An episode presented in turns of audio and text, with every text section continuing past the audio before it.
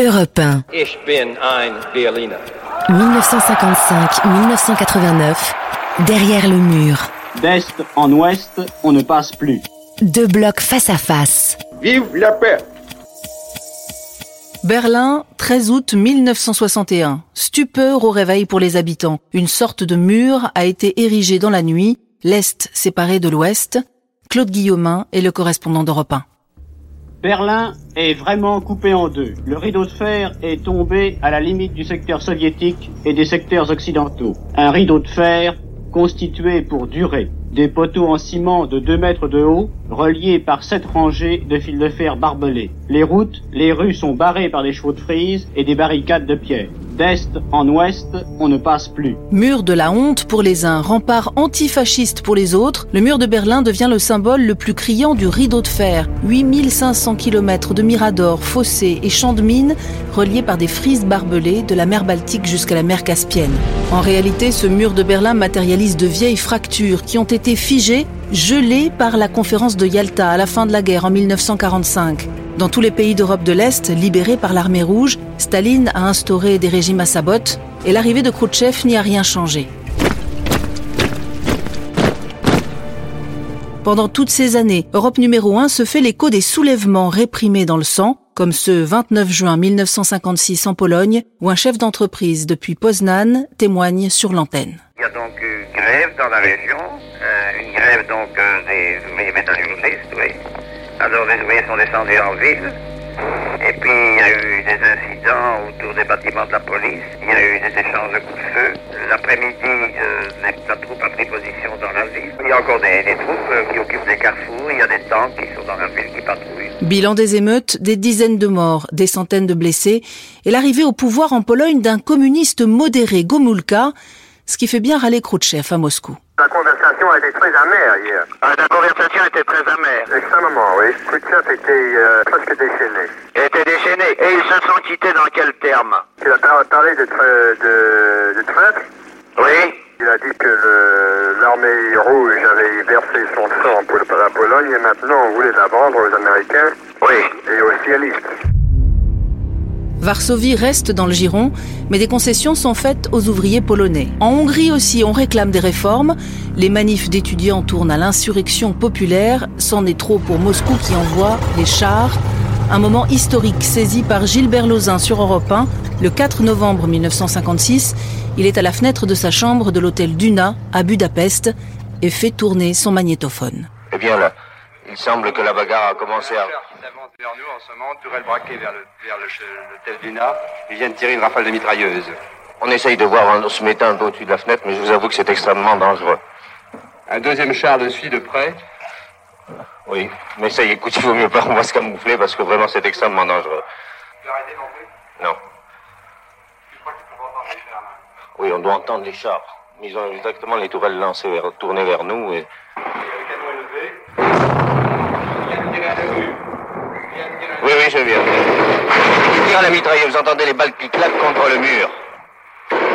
Écoutez, je...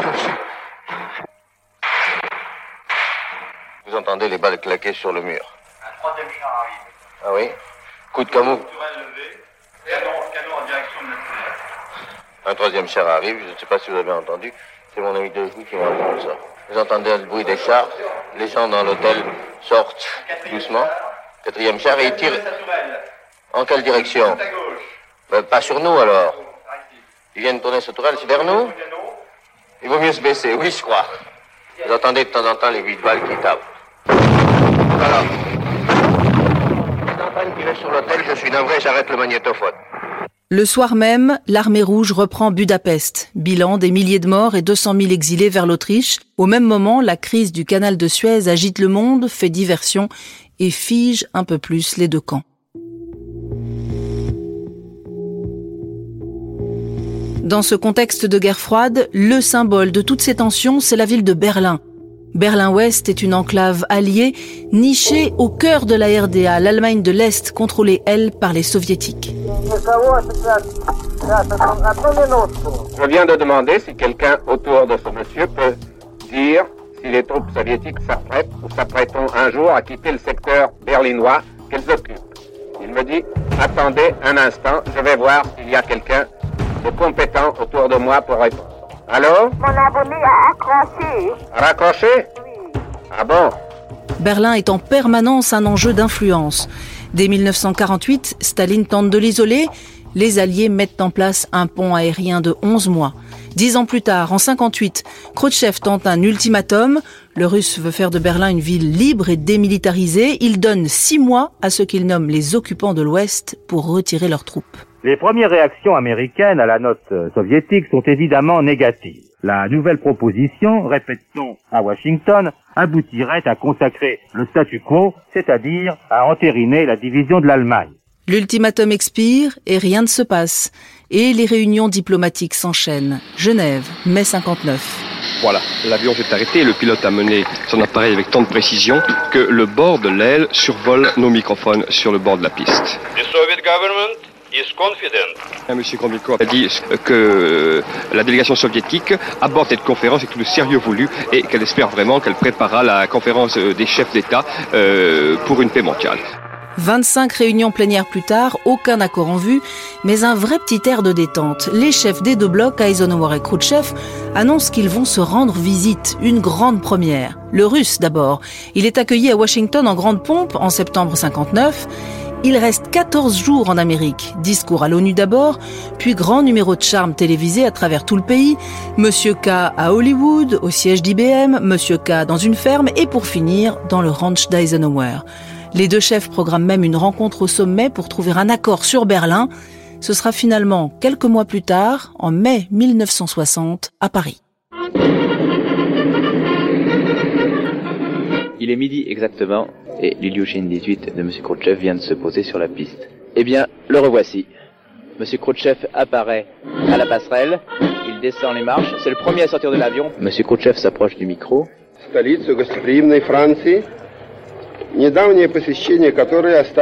Mesdames et messieurs, il m'est très agréable de revenir à Paris, capitale de la France hospitalière.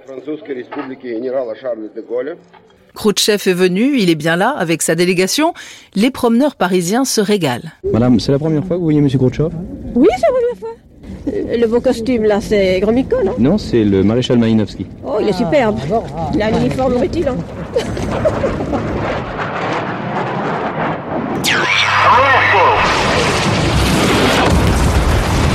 Pourtant, un incident vient de faire voler en éclats la coexistence pacifique. Quelques jours plus tôt, un avion espion américain, un Lockheed U-2, a été abattu en Russie. Il violait l'espace aérien et survolait des sites sensibles. Le pilote Gary Powers s'est éjecté. Il est vivant et prisonnier. Khrouchtchev exige des excuses avant de participer à la moindre réunion. Et en attendant, il se promène ostensiblement à Paris et en banlieue parisienne, suivi de très près par Julien Besançon d'Europe 1, micro en main. Il est sorti de sa propriété, puis il est allé jusqu'au pont de Brunois, là, au pont du Moulin. J'étais en train de faucher, alors j'y ai donné ma faux. Alors, euh, il a essayé, mais il a, il a tellement de ventes, il pouvait pas se baisser. Alors, c'est un, peu dur. Il avait un bon geste, il savait bien Oui. faucher. Oui, oui, ah, oui. Il est très sympathique. Il est très sympathique. Très aimable. Si vous voyez la photo, il a voulu que je prenne la faux, que je mette la Ah faux bon comme ça. Oui, oui, Ah oui, la, ah la faux, la faux est debout. J'avais oublié de prendre le marteau, là. Le matin du sommet, c'est toujours le suspense. Khrouchtchev va-t-il, oui ou non, y participer? La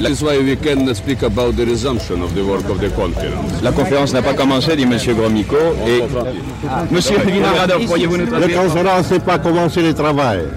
Voilà, c'est pourquoi elle ne peut pas continuer. Il doit euh, commencer le travail. Nous, avec le maréchal, nous allons faire une petite promenade en dehors de la ville. Mais où Ça, c'est notre secret, un autre petit secret militaire. Et Khrouchtchev repart se promener, suivi du maréchal Malinowski, son ministre de la Défense, et de tout son convoi.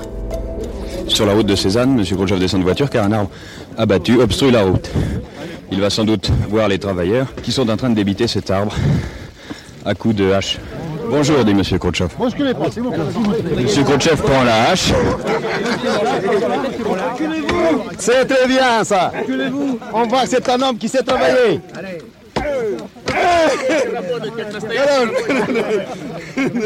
Monsieur Khrouchtchev s'amuse beaucoup. Oui, j'étais ouvrier moi-même. Ah, mais ça se voit qui, s'est sait servir d'une hache. La séquence qui suit est inimaginable aujourd'hui. Nous sommes donc en mai 1960. Nikita Khrouchtchev sillonne la campagne française pendant que les chefs d'État alliés l'attendent à Paris. Et en toute simplicité, le reporter d'Europe 1, Julien Besançon, s'approche du leader russe et l'interpelle avec son micro. Monsieur, Monsieur Khrouchtchev, Monsieur le Président, nous apprenons à l'instant que le général de Gaulle va vous envoyer des motocyclistes pour vous demander si vous voulez bien venir à l'Élysée et si vous voulez bien rentrer à Paris pour assister probablement à une séance de la conférence au sommet. Qu'allez-vous faire maintenant? Vous êtes euh, le premier à m'annoncer cette nouvelle, je, je n'en sais rien. Tant que les Américains ne disent tout, euh, euh, publiquement qu'ils reconnaissent qu'ils ont commis un acte perfide contre l'Union soviétique, un acte d'agression contre l'Union soviétique, euh, tant qu'ils ne s'excusent pas, nous ne pourrons pas. Et Eisenhower ne s'excuse pas et Khrouchtchev quitte Paris. Aucun État qui se respecte ne saurait accepter de participer dans des pourparlers internationaux que les partenaires cherchent à mener en menaçant de violer brutalement sa souveraineté. Au revoir, chers amis, les Françaises et les Français. Vive la paix! Vive la paix! Eisenhower succède à Khrouchtchev sur le tarmac d'Orly et au micro qui se tendent. I share the disappointment of my colleagues. Je partage la déception de mes collègues, mais également leur confiance. Car à cause de ce revers, nous, les alliés de l'Ouest, en particulier la France, la Grande-Bretagne et les États-Unis, sommes plus unis que jamais dans la recherche de la paix et de la justice dans le monde. L'Assemblée générale des Nations unies, en octobre, ne permet pas non plus d'avancer sur le désarmement. Le ton s'est considérablement durci. Jacques Tellier pour Europe 1 depuis New York. Monsieur Khrouchtchev a fait ses adieux aux Nations Unies hier soir en brandissant ses fusées.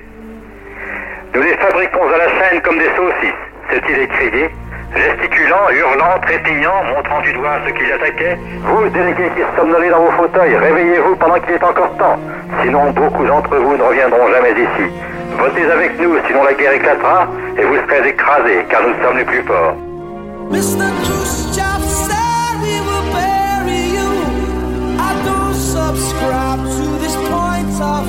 En attendant, les soviétiques ne semblent pas si forts dans leur propre camp. Cette année-là, en 1960, près de 200 000 Allemands de RDA se sont réfugiés à Berlin-Ouest. Pour stopper l'hémorragie, Moscou se prépare en secret et Berlin est donc coupé en deux dans la nuit du 12 au 13 août 1961.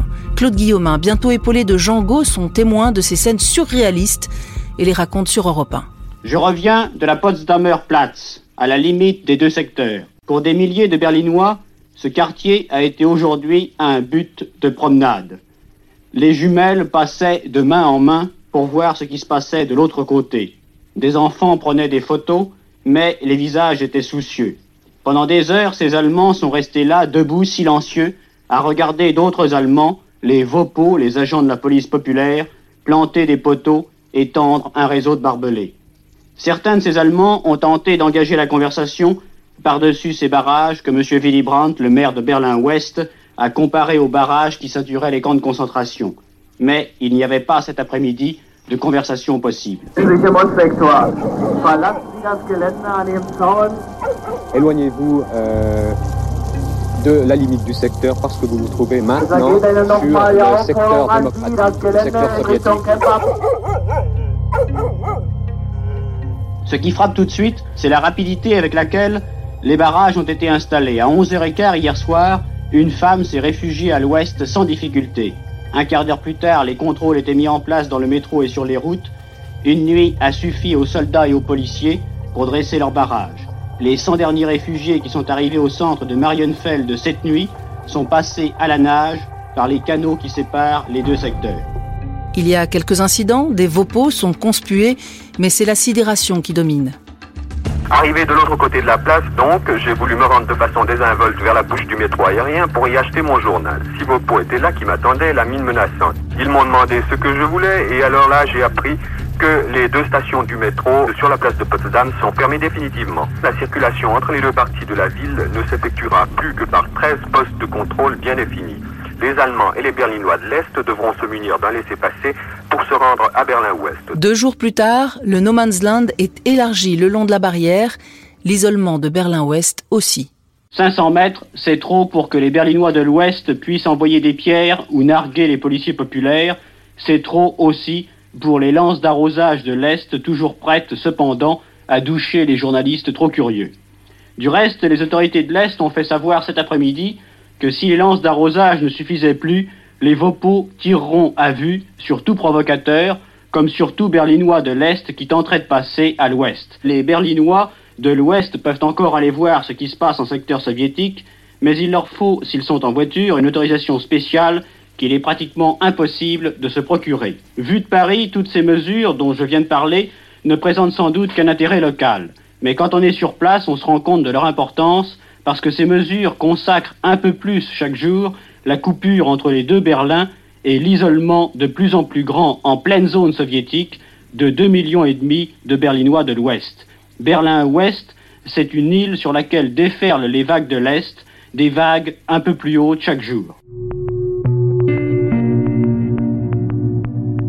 Entre hier et aujourd'hui, les Berlinois ont fait preuve d'une certaine nervosité qui s'est manifestée par une ruée assez générale dans les magasins d'alimentation où le sucre, le pain, la farine et le lard firent très rapidement défaut dans plusieurs arrondissements de la ville. Dans les jours qui suivent le bouclage et malgré les risques, les réfugiés de l'Est continuent à arriver et témoignent sur Europe 1. Euh, monsieur, quand et comment êtes-vous passé de Berlin-Est à Berlin-Ouest Ils ont fui à travers un canal, à la nage. Il ne veut pas donner le nom du canal pour euh, laisser à d'autres la possibilité de fuir euh, par ce chemin. Et quand? Une vanne. Gestern um 13.30 Uhr. Euh, hier à 1h30 de l'après-midi. Donc au moment où les mesures étaient déjà prises, où il n'y avait plus moyen de passer. Est-ce qu'il a de la famille? Ja, haben Sie Familie? Ja, eine Tochter und eine Frau. Oui, une femme et une petite fille. Sie sind mit mir zusammen hier rübergeschwommen über den Kanal. Mit Elles Hilfe ont von euh, nagé avec lui euh, dans le canal avec l'aide de Berlinois de l'Ouest. Pourquoi est-ce qu'il a attendu si longtemps pour passer euh, de l'autre côté? Wir dachten nicht, Il n'avait pas l'intention de fuir à proprement parler, mais ce sont euh, les mesures prises dimanche euh, qui l'ont poussé à fuir. Il n'avait pas l'intention, euh, dit-il, de passer sa vie dans un camp de concentration. L'étau va donc se resserrer pour que le mur devienne de plus en plus étanche. Ce matin à 6 heures, un appel a été lancé sur tous les émetteurs de la République démocratique allemande à l'intention des jeunesses communistes qui ont été invités à s'engager ou dans l'armée populaire, dans la police, ainsi que dans la production pour prêter main forte aux forces mises sur pied qui ne suffisent plus à la fois pour tenir le blocus berlinois et surveiller la frontière entre la République démocratique allemande et l'Allemagne fédérale. Quelques minutes après l'appel lancé ce matin, Berlin-Est annonçait que des milliers de jeunes gens se tiennent déjà à la disposition des forces militaires. Ici Gau qui vous parlait de Berlin, Europe numéro 1.